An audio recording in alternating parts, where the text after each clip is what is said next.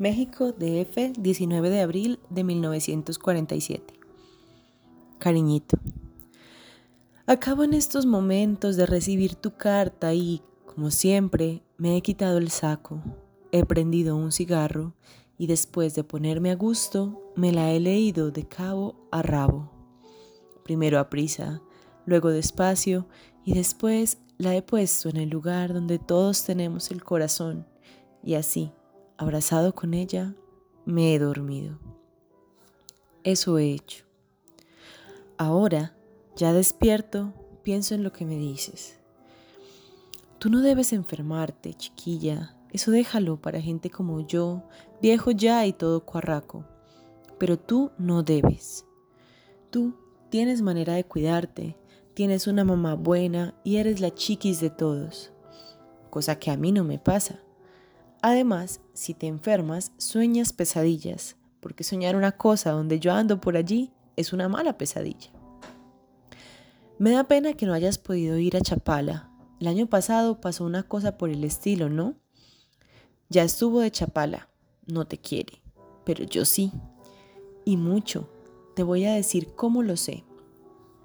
Siempre que tengo alguna ocupación o estoy pensando en algo y de pronto me acuerdo de ti, oigo que mis pensamientos hablan y dicen, Clara.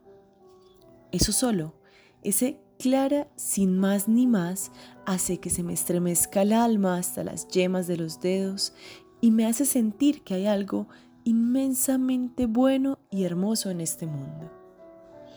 Ahorita comenzó a lloviznar, eso quiere decir que son como las 3 de la tarde. Siempre, desde hace más de una semana, empieza a llover a la altura de las 3 de la tarde. Ay, como te decía arribita, esa es nada más una de las señales, pero tengo muchas. Y todas, cualquiera de ellas, me apagan la tristeza. Y lo que yo te quiero preguntar, y lo que te he preguntado muchas veces sin que tú me hayas contestado todavía, es lo que se siente cuando alguien lo quiere a uno tanto como yo estoy seguro de quererte a ti. ¿O es que me diste alguna yerbita? alguna flor de toloache o alguna de esas que solo tú conoces? Me vas a decir la verdad, ¿no? Cuando hiciste tu primera comunión, aquí estoy viendo tu retrato, prometiste no decir jamás una mentira. Y ahora hay una oportunidad para que te acuerdes de esa promesa y me cuentes únicamente la verdad. Solo la verdad y nada más que la verdad. ¿Qué jugo me diste? porque este amor que te tengo ya pasa de lo puramente humano. Oh, yo sé que eres divina. En ratos, no siempre, solo en ratos, pero no fueron ellos los que me enamoraron. Yo ya estaba enamorado desde antes.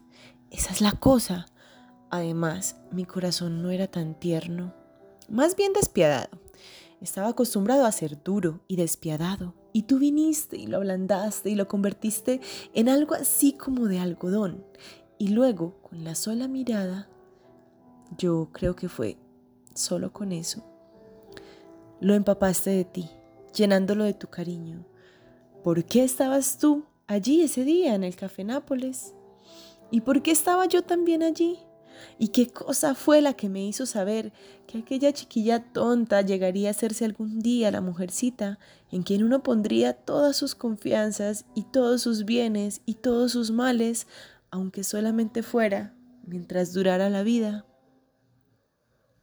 Yo antes creía que al corazón uno lo dirigía hacia aquí o hacia allá, según uno quisiera, y que podría ser manejado a capricho. Pero ahora sé que no, que ni siquiera es de uno, que es de una muchachita que se llama Clara, que se lo robó de repente una tarde en que estaba comiendo un platote de pozole en el café Nápoles. Ella lo hizo sin darse cuenta, ajena a todo, pero lo hizo. Allí se lo robó. Yo lo único que hago es darle gracias a Dios porque al menos cayó en buenas manos y porque está a gusto allí con ella y porque siempre lo estará si es que a ella no logra enfadarla. Eso es lo que hago. Lo que pienso a veces es que tú eres la de la mala suerte, si es que este muchacho es lo que te va a tocar. Desde aquí te lo digo, perdiste en el volado. Yo gané, pero tú perdiste. Yo gané un tesoro enorme y tú solo a este muchacho triste. A veces tengo miedo por ti, sí. Tengo miedo de que me vayas a olvidar cuando te enteres de que no valgo nada. De que al poco valor que tengo es la fuerza que tú me das. Pero yo no quiero tratar ese asunto. No lo quiero porque soy demasiado egoísta y porque te necesito y porque no te quiero para nadie sino únicamente para mí, aire de las colinas. Y no quiero tampoco perderte. Estoy temeroso de eso. Siempre lo he estado. Una vez tuve intención de darte un beso, un beso desprevenido, recién pasado el miércoles de ceniza, pero no lo hice por miedo de perderte. Pensé que todavía no estabas preparada para dejarme que te besara. Y así siempre. Yo quiero que tú te encargues de mí y de hacerme olvidar esos miedos. Te vuelvo a mandar otro retrato pero de más lejecitos.